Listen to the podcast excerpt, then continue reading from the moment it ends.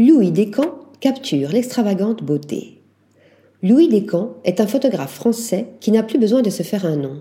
Dès ses premiers tirages, la fraîcheur et l'insouciance de ses créations ont captivé le public.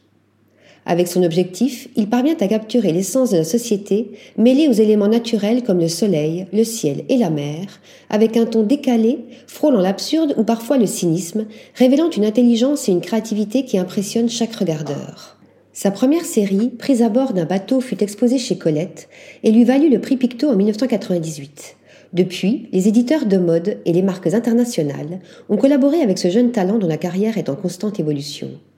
Le travail de Louis Descamps, des œuvres colorées et pleines d'esprit, a orné les pages de magazines prestigieux tels que Citizen K, Jalouse, New York Times Magazine, Arena, Elle Italie et Tank. Chaque séance photo dégage une atmosphère de jeunesse et de légèreté, offrant cette touche de fraîcheur appréciée dans une industrie de la mode parfois grave et exigeante. Son travail recèle une réelle réflexion sur le temps présent, avec une exploration audacieuse d'une certaine attitude, sans oublier l'esthétique contemporaine qui le caractérise.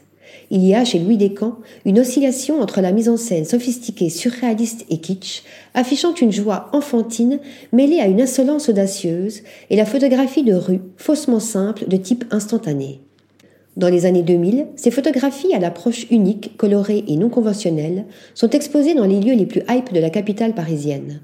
Au-delà des images axées sur la mode, l'artiste propose également des portraits à la fois séduisants et intrigants, invitant le spectateur à contempler une certaine énigme qui se cache derrière chaque image.